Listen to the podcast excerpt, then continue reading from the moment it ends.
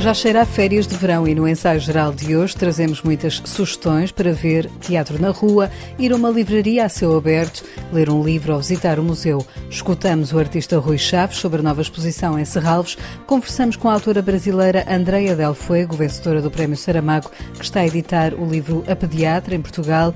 Vamos ver um clássico de Shakespeare nas ruínas do Convento do Carmo e espreitamos como será a Feira do Livro de Lisboa. Para não ir sem ideias, Guilherme de Oliveira Martins traz-lhe sugestões dos livros que marcaram o ano. Seja bem-vindo ao Ensaio Geral.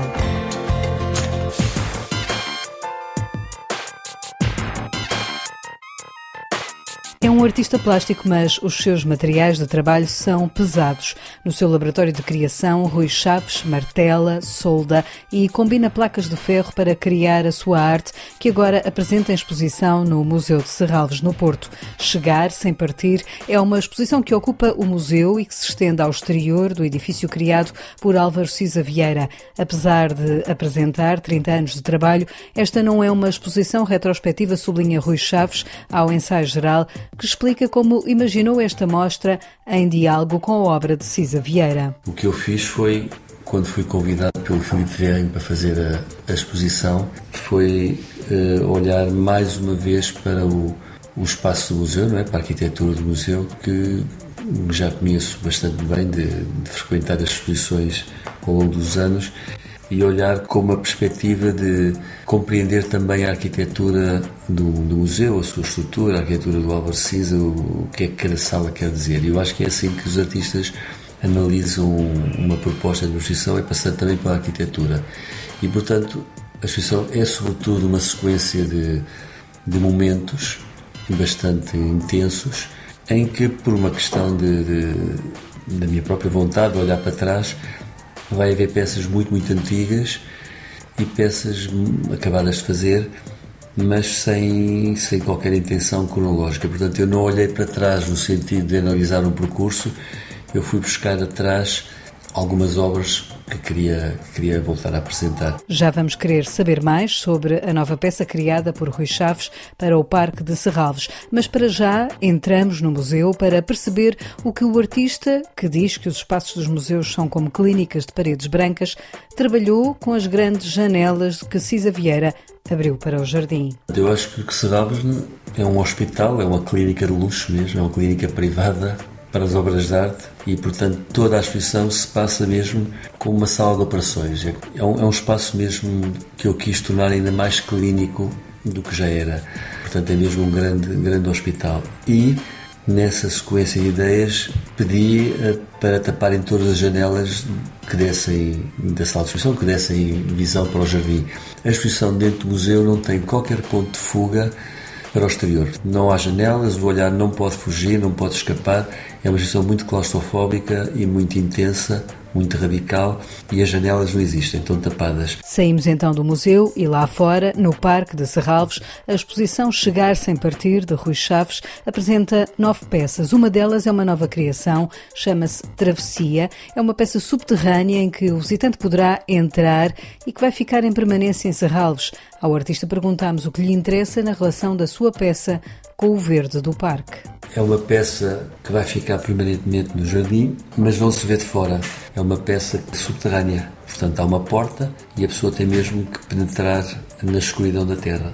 Interessa-me muito porque considero que a arte é completamente artificial, não é? Não há arte natural. Não acredito que haja arte natural, é uma coisa artificial, uma coisa criada pelo homem. Aliás, a palavra arte e a palavra artificial começam pelas mesmas letras, portanto é uma, uma presença completamente artificial e interessa-me essas superposições de realidade e esse confronto entre duas duas existências no mundo. Uma existência que é a nossa mãe, que é a terra, que, que, é a natureza, que são as nuvens, que é a chuva, que são as folhas, que são o vento, é a nossa mãe terra, e depois estas pequenas feridas que o homem vai fazendo na natureza, que são obras construídas pelas suas próprias mãos e sujeitas a um pensamento e a uma, a uma intenção de questionar o mundo.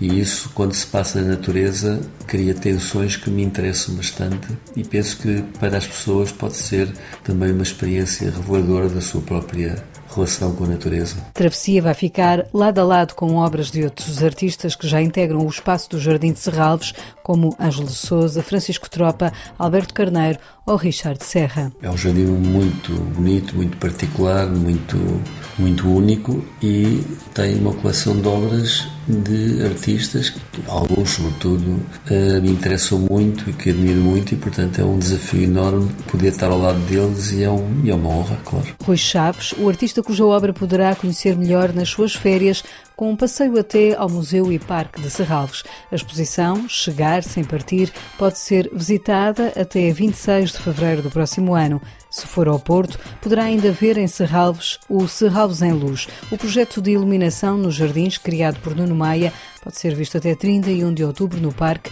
ao cair da noite. A seguir, outro parque, mas em Lisboa.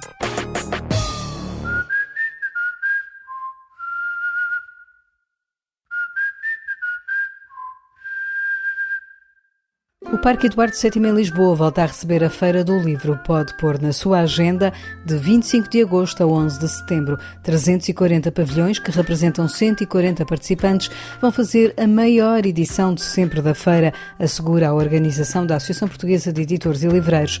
Este ano, uma das novidades são os pavilhões mais sustentáveis, feitos com materiais recicláveis e uma nova experiência que motivou a mobilização dos editores e livreiros, explica Pedro Sobral, presidente da APEL. Estamos a falar de 340 pavilhões para 140 participantes. O número de participantes mais 10 que o ano passado. O número de pavilhões também aumentou substancialmente. Por três razões. Para já porque isto é um conceito totalmente novo, é mais sustentável, muito mais integrado no espaço do Parque Eduardo VII e também que melhora bastante a experiência dos nossos visitantes e dos livreiros e editores que vão estar presentes. E por isso, e apesar dos, dos enormes problemas que os editores têm passado nos últimos anos, houve aqui uma adesão total por parte do setor que percebe a importância deste evento, que percebe que depois de 2020 e 2021, apesar das feiras livros terem eh, se realizado em setembro, é a primeira após 2019 sem qualquer tipo de restrições. Voltaremos outra vez a ter mais de mil eventos com muitos autores, essencialmente nacionais, mas também muitos autores internacionais que estarão aqui para contactar com os seus leitores e, obviamente, os editores aproveitaram então não só este novo conceito, muito mais sustentável, muito mais integrado, para aproveitar também a experiência que lhes damos muito mais melhorada para estarem cá de 25 de agosto até dia 11 de setembro. E este verão poderá ir de bicicleta até à Feira do Livro de Lisboa. Este é um dos pontos da sustentabilidade em que o evento aposta este ano para ser mais amigo do ambiente. Este conceito de sustentabilidade tem aqui três vertentes muito importantes. A primeira é que são todos os equipamentos são feitos eh, com materiais 100% recicláveis. Desde estes expositores que vocês veem aqui, o auditório principal e também as praças onde os autores estarão a dar autógrafos. A segunda, da parceria que fizemos com a EML, para ter como eh, o transporte oficial da feira a plataforma de bicicletas partilhadas gira e, portanto, incentivar muito que, pelo lado da mobilidade, seja aportado também esta sustentabilidade que queremos na feira. E terceiro, a própria forma como os equipamentos são construídos permitiram aqui duas coisas, que é, nós nas feiras anteriores movimentar estávamos cerca de 50 a 60 caminhões para montagem e desmontagem, passaram a 20. E depois também, como são todos equipamentos feitos essencialmente à base do encaixe, diminuiu muito os materiais sobrantes, provocaram alguma poluição e provocavam alguns problemas depois na reciclagem futura. Por isso é todo um conceito que não reside apenas nos equipamentos, mas tudo o que depois à volta permite, de facto, ser uma feira completamente verde, num espaço que é completamente verde e que vai de encontro também às preocupações que este setor tem com o meio ambiente. Porque os livros falam da atualidade, mas a feira está também em cima do acontecimento. A APEL desafiou a Ucrânia a estar na Feira do Livro de Lisboa como país convidado. Disponibilizámos gratuitamente um dos expositores à Ucrânia e estamos agora também a trabalhar com a Ucrânia e com a Federação de Editores Ucranianos para ver como é que podemos aqui potenciar não só a literatura ucraniana, como os autores ucranianos. A Feira do Livro começa a 25 de agosto e será a última edição realizada nesta altura do ano. Em 2023, os editores e livreiros regressam à data tradicional entre os meses de maio e junho. Não se esqueça, se estiver no Porto, também tem a Feira do Livro nos Jardins do Palácio de Cristal, de 26 de agosto a 11 de setembro, com homenagem à poetisa Ana Luísa Amaral. Se for a alguma destas feiras, há um livro que poderá encontrar e de que lhe falamos já a seguir.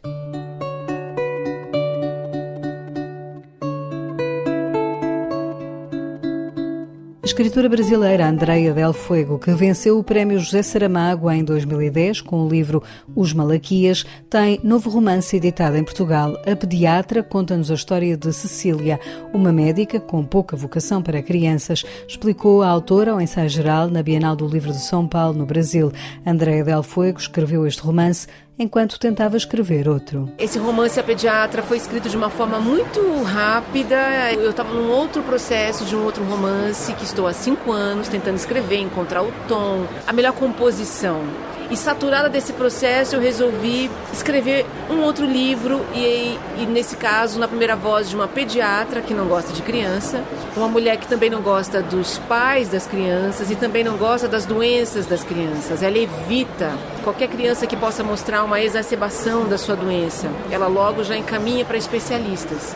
Ela evita qualquer coisa que se pareça com o envelhecimento, com a crise, com a morte, com a maturidade, a própria vida. Ela é muito encapsulada, a gente tem acesso só ao pensamento dela, não exatamente a fala, a gente entra na mente dela e vive um pouco essa mulher que tem uma profissão que não é a dela, nunca foi, mas num determinado momento, uma criança em especial vai fazer com que ela não repense, vai pegar ela num lugar distraído para ela. E esse, essa criança é o filho do amante dela. E aí a história vai para um outro lugar. A ajudar a história de A Pediatra está uma portuguesa com quem Andréa Del Fuego se cruzou numa viagem ao nosso país. Em 2019 eu fiz uma residência literária, fiquei em Penela, fiquei três semanas é, falando sobre literatura com crianças e também idosos. E eu já estava pesquisando áreas da medicina, porque eu teria que saber muita coisa sobre medicina para falar na voz de uma médica. E a surpresa imensa de saber que uma dessas, uma das idosas que estava numa, numa, numa palestra que eu estava dando era uma pediatra, uma pediatra idosa, e fiz uma pergunta para ela, é, que era a seguinte: uma pediatra mãe, ela como mãe, ela consegue ser pediatra dos seus filhos? E ela soltou uma gargalhada ótima, dizendo: é impossível. A gente esquece absolutamente tudo. Toda a ciência vai é, é diluída. E é exatamente essa fala dela que me deu uma das cenas principais do livro, que estão quase, que é quase ao final, que faz parte da sua, de uma espécie de transformação da personagem, que é a voz dessa pediatra portuguesa, que ficou para mim como quando ela disse isso, eu sabia que isso estaria no livro. E eu ainda não havia começado a escrever. E eu só falei com dois pediatras, esta portuguesa e com o pediatra do meu filho. Todo o resto da pesquisa foi feito com leitura. Ao pediatra do meu filho, eu só quis saber exatamente o que se passava dentro do hospital, no conforto médico. Não sei se é esse mesmo termo em Portugal, conforto médico, que é uma sala de descanso dos médicos, onde se tira a sua roupa, em que o médico deixa de ser médico para ser ele, né?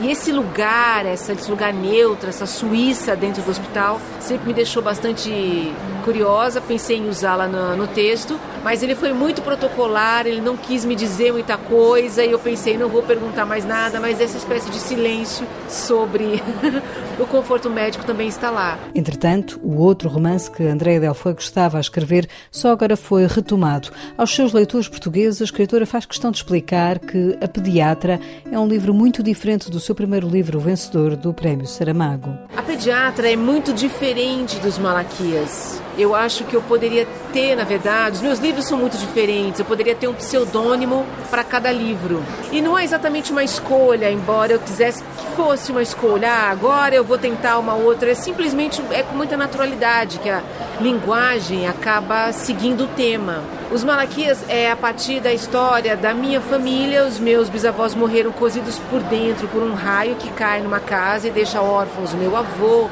e meus tios avós. E para essa história, a prosa poética e o realismo mágico, de certa forma, era a linguagem para que eu pudesse falar sobre essa orfandade no mundo eram perguntas sublimes e eu estava muito ligada a uma memória afetiva com um meus avós, porque os personagens, inclusive, têm o nome deles. A pediatra é uma mulher que não, o pensamento dela não alcança grandes voos. Ela é uma neurótica, pensando sempre na mesma coisa. Então, é uma linguagem que tenta alcançar a rapidez de um pensamento ansioso.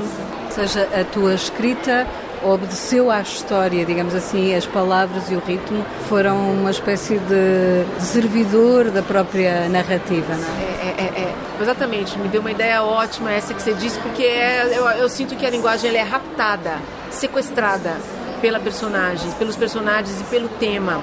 E eu acho bonito esse caminho. E é um sempre um estudo de linguagem a cada livro. Os direitos do livro A Pediatra de Andréa Del Fuego já foram vendidos para cinema e teatro. Por cá pode encontrar o livro com a chancela da Companhia das Letras.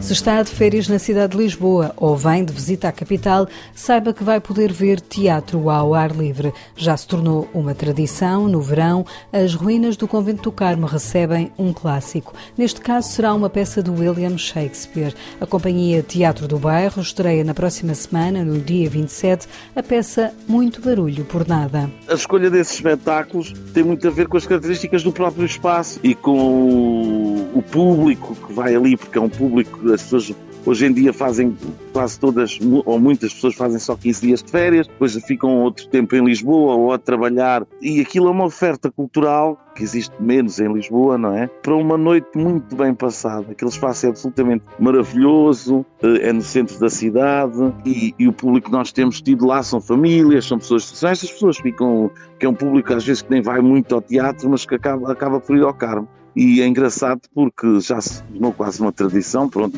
temos quase, às vezes há pedidos, há pessoas que nos perguntam de um ano para o outro o que é que vamos fazer, há pessoas que até já sugeriram peças para nós fazermos ali. António Pires encena a peça pensada para um público a partir dos seis anos. Muito Barulho por Nada é uma comédia de costumes e é representada numa tradução da poetisa Sofia de Melbreiner Anderson. Estamos a usar sim uma tradução da Sofia de Melbreiner. Isto prende-se com, com, com, a qualidade, não é? com uma com a qualidade e, e é lindíssimo. A tradução é lindíssima, é uma tradução muito especial, muito bonita e que também foi feita para o Teatro da Cornucópia, foi feita para falar, é o que eu quero dizer, ou seja, às vezes as traduções são traduções que são feitas para, para, para se ler o texto. Aqui o caso é uma tradução que é feita para jogar, para falar, para estar em cena, muito perceptível depois o, todo o texto. O encenador promete um espetáculo cheio de peripécias e divertido. É uma comédia de enganos. Portanto, há dois casais. Um primeiro casal, que é o Benedito e a Beatriz, e que são dois personagens completamente quase. Quando começa o espetáculo, nós pensamos que eles são inimigos. Pregam contra o casamento, dizem que nunca são de casar. Este Benedito é, é quase misógino, é horrível. E isto é assim porque temos na, na Beatriz um texto muito feminista e que ao longo da peça esse texto vai, se impondo ao texto do, do outro personagem, é? do antagonista. Ou seja, eles escolhem o parceiro ao contrário do segundo casal, mais romântico, que é o Cláudio e a Ero, e que se casam por conveniência, porque mandam dentro das tradições todas, e portanto nós temos estes dois temas ali postos. Agora, uma coisa muito, muito divertida, quer pelo discurso e quer pelos enganos, porque os personagens todos decidem pregar uma partida a este, a Beatriz e a este Benedito, e tentar que eles se apaixonem um pelo, pelo outro. E todas as peripécias que são feitas são divertidíssimas. O espetáculo em português tem também legendas em inglês projetadas nas paredes da ruína do Carmo e que fazem este espetáculo chegar aos turistas que estão de visita a Lisboa. Muito barulho por nada, estreia a 27 de julho, vai estar em cena até 20 de agosto no Museu Arqueológico do Carmo, de segunda a sábado, às nove e meia da noite.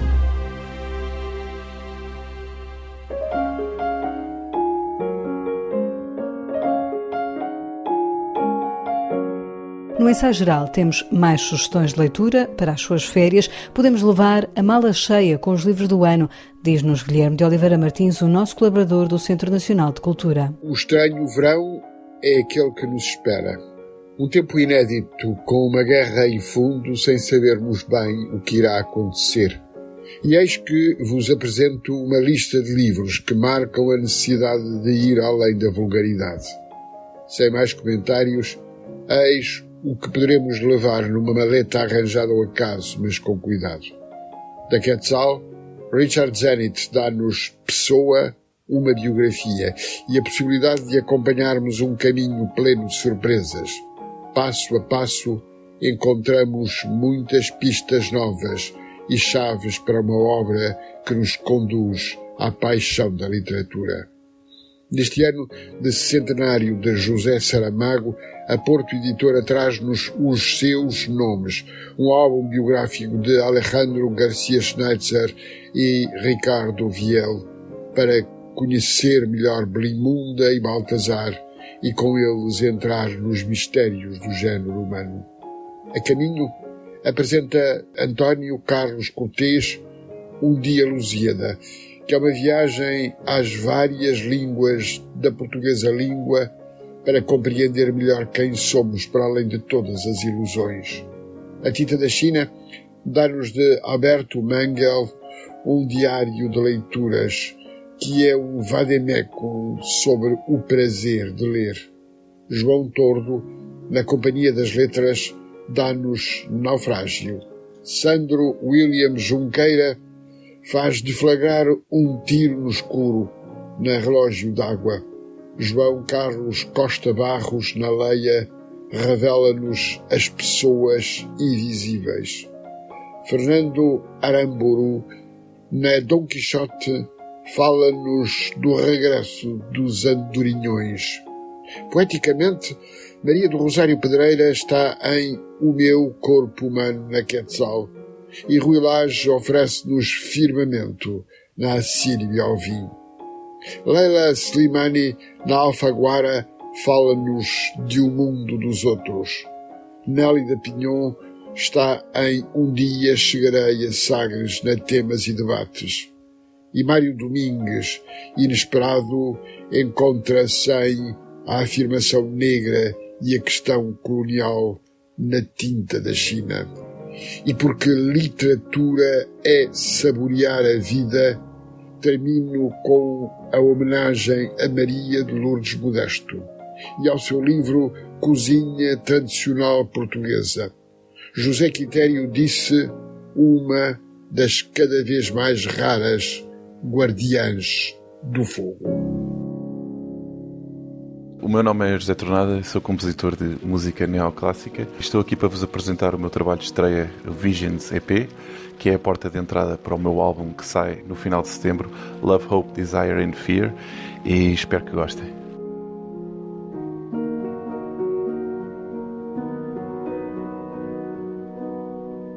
Feitas as apresentações, mergulhamos no universo musical de José Tornadas, pianista, compositor e produtor que desistiu do curso de arquitetura para seguir o sonho da música. Eu desisti do curso de arquitetura e mudei-me para Londres com 19 anos para seguir uma carreira na música. Comecei nessa altura também a escrever música para televisão, dentro do indie, do rock, do pop, eletrónico também e finalmente, passados estes anos todos, decidi fazer, cumprir um sonho quase de infância que era de fazer música clássica. E o que é fazer música clássica no século XXI foi o que quisemos saber de José Tornada. É uma questão interessante porque para mim não há uma grande diferença do que é a música clássica contemporânea para a música clássica tradicional, para o rock ou para o pop. Tudo para mim surgiu de uma forma bastante instintiva porque eu nem sequer tenho formação clássica. Portanto, eu simplesmente comecei a compor músicas no piano quando era miúdo, por volta dos 12, 13 anos. Comecei a compor músicas e, e finalmente, passado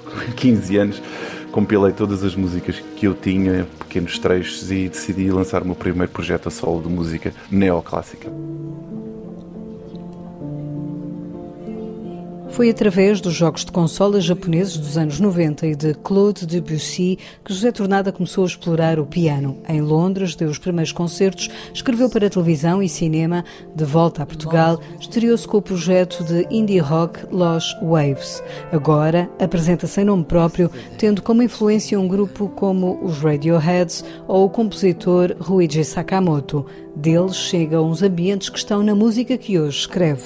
Eu acho que quando estamos a compor música clássica ou música instrumental, que é uma música que não tem letra, nós tentamos sempre transmitir uma certa imagética ou um certo sentimento. Como é que eu ia te explicar? Por exemplo, eu tenho uma música que tem uma sequência de acordes que puxa um bocadinho para uma coisa mais japonesa, mais oriental. Tenho outras músicas que puxam para um, uma imagética mais tipo Philip Glass, mais intensa, mais de performance. E acho que é sempre um bocadinho isso que se tenta fazer, porque como a música não tem letra, acho que é difícil do ouvinte de se identificar com a temática, não é? Penso que terá sempre de ser através do sentimento que temos a, estamos a tentar passar. Visions é o single que dá nome ao EP de estreia de José Tornada. O disco Love, Hope, Desire and Fear nasceu em pleno Alentejo num isolamento profundo. O disco para mim é o culminar de uma viagem que durou cerca de um ano, em que eu estive a produzir o álbum no Alentejo, no meio do, no meio do, das ovelhas e completamente sozinho numa, num pré-fabricado. E para mim será um bocadinho terminada esta viagem também para ver qual é que é a reação do público, se as pessoas gostam ou não. Até agora tem sido boa portanto estou feliz. É com a música de José Tornada e esta banda sonora para os seus dias de descanso que fechamos este ensaio geral que teve sonorização de José Luís Moreira. Voltamos de hoje a oito dias. Vamos estar ao vivo no Teatro Nacional Dona Maria II em Lisboa, dia 27 às seis da tarde. Esperamos por si na Livraria do Teatro para uma conversa em que vamos descobrir a próxima temporada do Nacional. Até lá, boa noite e bom fim de semana.